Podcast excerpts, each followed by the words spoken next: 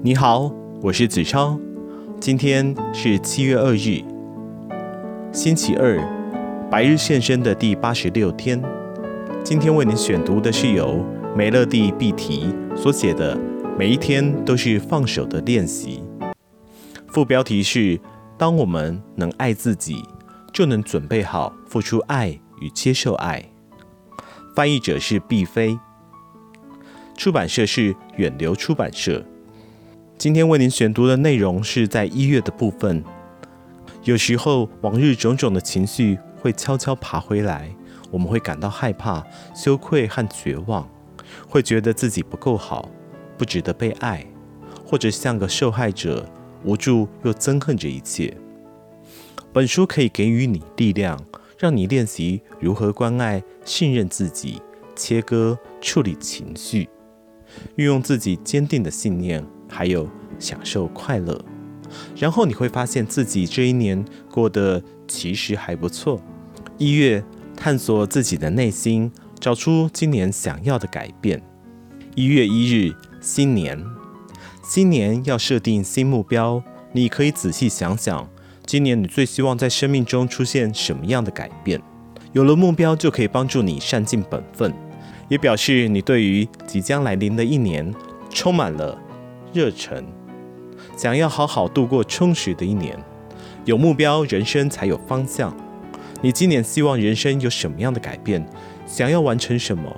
想要达成什么样的目标？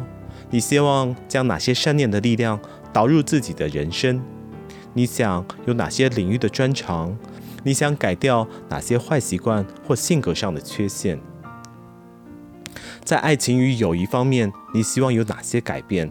在家庭生活方面，你想有什么样的改变？请记住，我们并不是用目标去控制他人，而是借着设立目标，努力给予自己人生的方向。你希望解决哪些问题？你想要做哪些决定？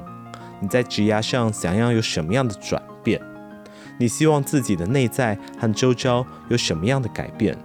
把这些都写下来，拿一张纸，花几个小时把上述的问题答案一一写下，用这样来证明你对自己、对你的人生以及你做的一切决定都有选择的能力，然后放手。当然，有些意外的事情会发生，有时候是令人愉悦的惊喜，有时则是完全相反。然而，不管好事坏事，都是你今年人生故事中的篇章，这些意外的情节将带领我们一步步展开人生的故事。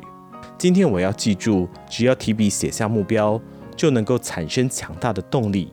从现在开始，我就要为即将到来的一年写下目标，而且视情况持续写下目标。我设立目标不是为了控制他人，而是要善尽生活的本分。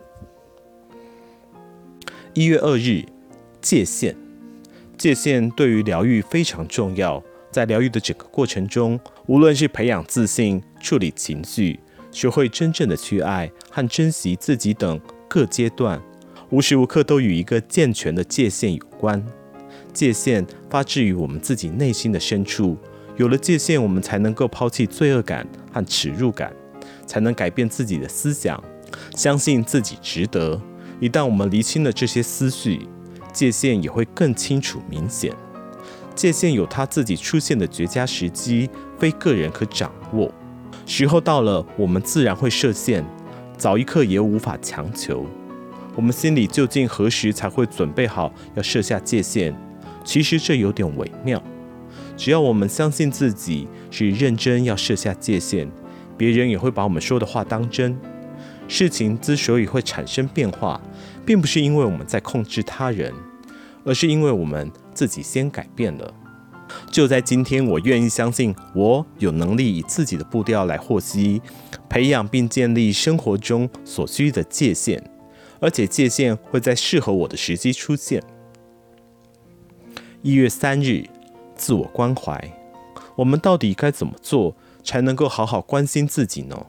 我们应该聆听自己内在的声音。惹你生气的事情是什么？你竟无法忍受的是什么？你不能信任的是什么？是什么让你觉得怅然若失？什么事让你不舒服？你想要的是什么呢？你真正需要的又是什么？而你不想要、不需要的又是哪些事情呢？你喜欢什么？什么事会让你快乐？在疗愈的过程中，我们将会学到一件事情：上天对我们的生命是有计划、有安排的。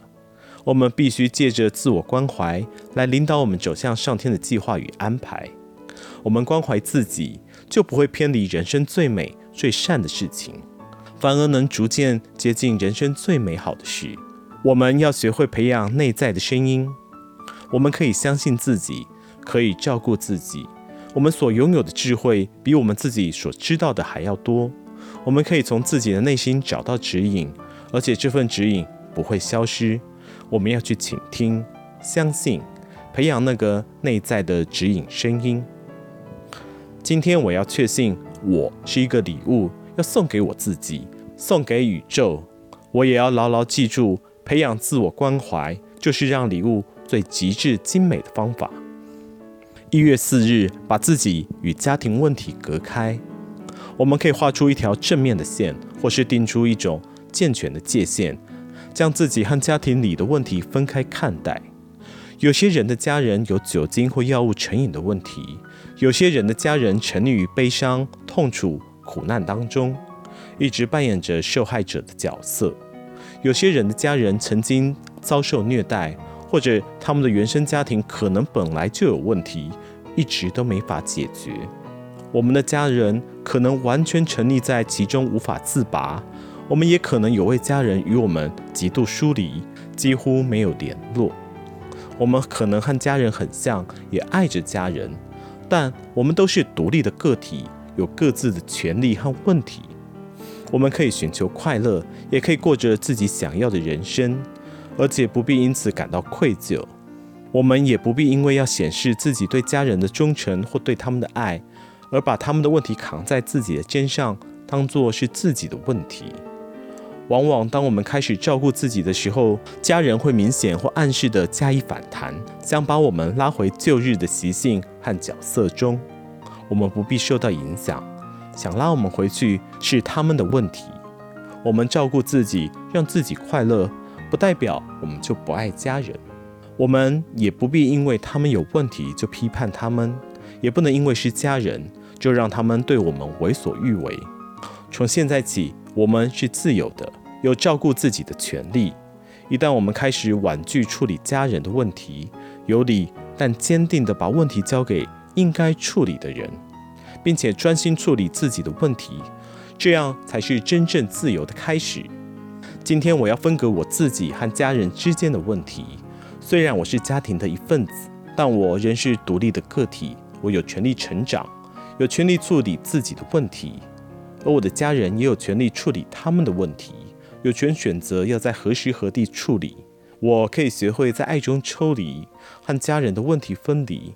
为了达到上述目的，我愿意努力克服各种情绪。一月五日，接受帮助。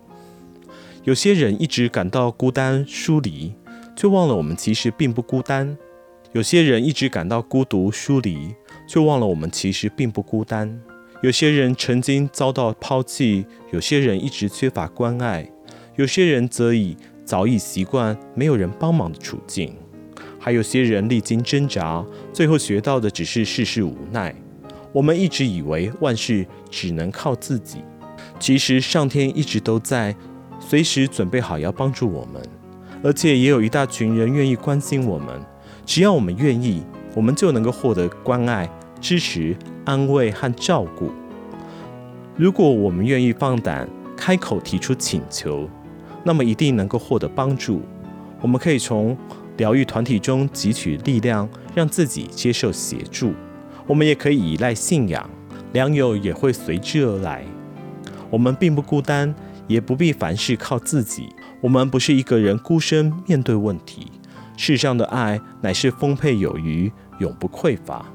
今天我要放下凡事靠自己的习性，学会相信自己并不孤单。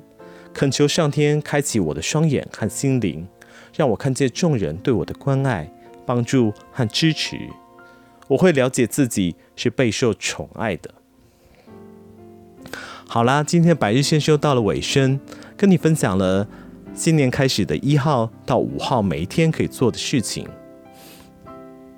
不知道听了今天的分享，你有什么样的感觉呢？那么百日线生，我们明天见。